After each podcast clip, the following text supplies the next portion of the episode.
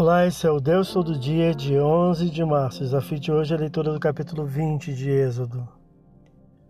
Com Moisés junto a Deus no cume do Monte Sinai, Deus lhe entrega mandamentos para repassar a Israel. Os mandamentos são Devarim, palavras, versículo 1, que comporão a legislação de Israel, a constituição teocrática que regerá o povo. O conjunto presente no capítulo é considerado como Decálogo, ou Dez Palavras, ou como é geralmente conhecido, os Dez Mandamentos, o coração da lei mosaica, mas não o todo. É possível que a forma primitiva compunha um texto de breves ordens, como nos mandamentos de sexto a oitavo, mais fáceis de memorizar. A identificação que Deus faz de si ao abrir o conjunto de mandamentos se faz necessário e justifica as exigências dos mesmos. Versículo 2. Deus identificou-se tanto como o Senhor, quanto aquele que os tirou do cativeiro egípcio, a casa da servidão, recordando a Israel quem ele é e o que fez. O Decálogo é o código condensado claramente divino, com instruções mínimas para a existência concorde de uma grande massa de escravos libertados do governo egípcio e liderados por um homem, conduzidos em condições extremas no ambiente inóspito do deserto ou afixado na terra, sob o qual deveria andar. Não é uma lista caprichosa redigida por Moisés, nem um grupo de leis retiradas dentre os regulamentos egípcios ou de outras nações. É a expressão clara do desejo divino para seu povo e base para o direito e justiça de muitas nações atuais, além de padrão para constituições modernas. Os quatro primeiros referem-se ao relacionamento vertical com Deus, sua pessoa, a forma de adoração destinada a Ele, seu nome e a consagração sabática pessoal em sua memória pelo descanso. Os últimos seis são referentes ao relacionamento horizontal com o próximo e com a comunidade parentela e o cuidado com o bem-estar, vida e posse dos outros. O Senhor Jesus os condensou em dois, Lucas 10, versículo 27. Vejamos as dez palavras ou mandamentos. 1. Monoteísmo, versículo 3. Diferenciando Israel dos outros povos politeístas, o culto exclusivo a Yahweh, o Deus hebreu, é a condição da aliança, versículo 3. Pois nenhum outro há senão ele, Deuteronômio, capítulo 4, versículo 35. Era evidente a Israel a inexistência de outro Deus. Qual outro os livrou do Egito, ou fez o monte tremer e fumegar?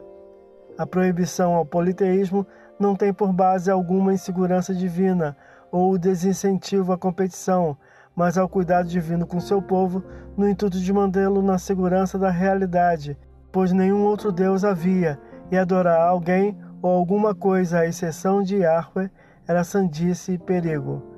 O Senhor desejava conduzir seu povo dependente do único recurso sobrenatural real e disponível. 2. Idolatria, versículos 4 a 6. Após a proibição da adoração, segue a proibição da confecção de ídolos e imagens esculpidas para fim de adoração, versículo 4.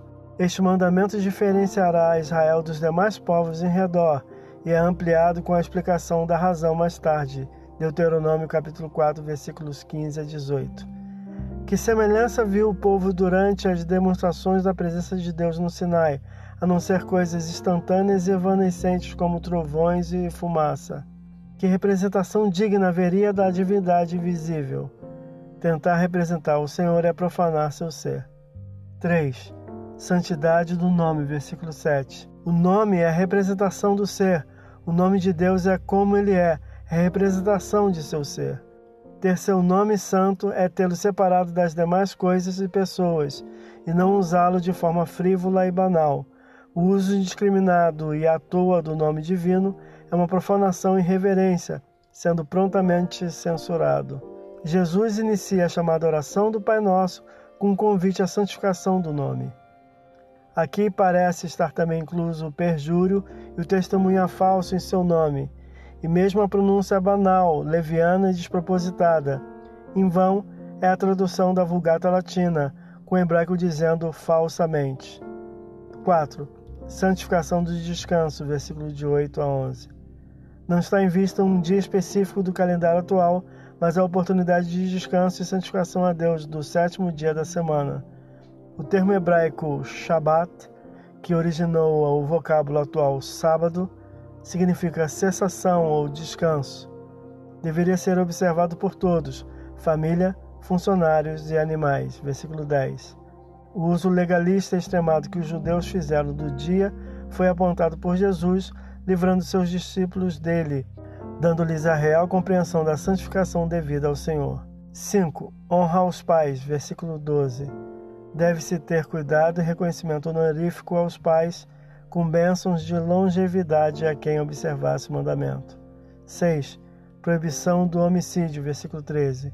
O mandamento tem em vista resguardar a sacralidade da vida humana. O assassinato é a consumação do ódio, como podemos recordar de Caim. Quem odeia, mata. Quem imagina poder tirar a vida de alguém não pode desejar ter vida perene em si. 1 João capítulo 3, versículo 15.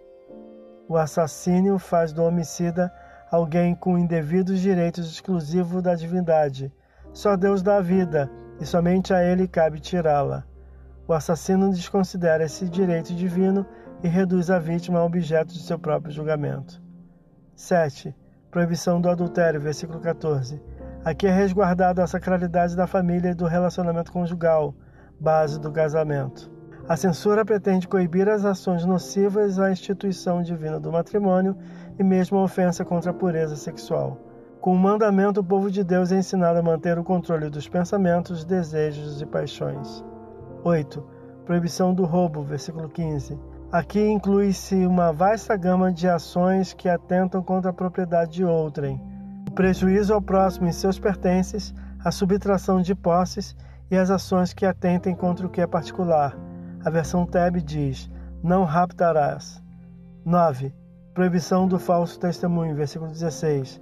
Guarda-se pela observância desse mandamento a justiça e veracidade das expressões, protegendo os indivíduos de serem vítimas da ofensa contra a verdade. Protege também a confiança naquele que testemunha e resguarda a segurança daquele de quem se testemunha, que será atendido em suas causas com toda a justiça, sem lesões de qualquer espécie aos seus direitos e sua reputação. 10. Proibição da cobiça, versículo 17.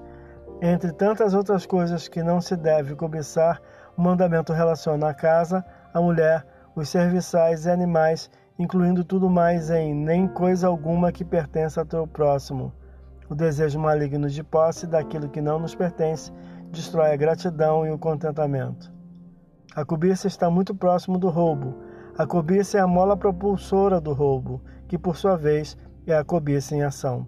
O povo reagiu à teofania assustadora com raios, trovões, fumaças e com som de trombeta, com grande temor e afastamento, estremecendo e permanecendo longe. Versículo 18. Pedindo a Moisés que lhes comunique diretamente, não Deus. Versículo 19.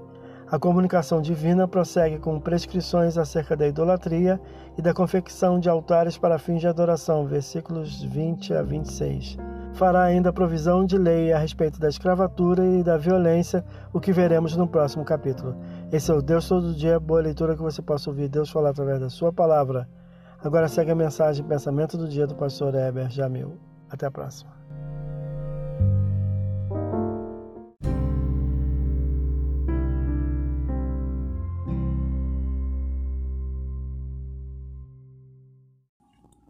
Pensamento do dia. É preciso ter a força vinda de Deus para reagir de forma positiva ao mal. Jesus deixou suas pegadas para o seguirmos ele na cruz intercedeu pelos seus agressores. Ele morreu por nós mesmo quando éramos ainda obstinados na maldade do pecado. Por causa da graça que recebemos é que podemos agir com graça aos que nos ofendem. Pastor Heber Jamil, que Deus te abençoe.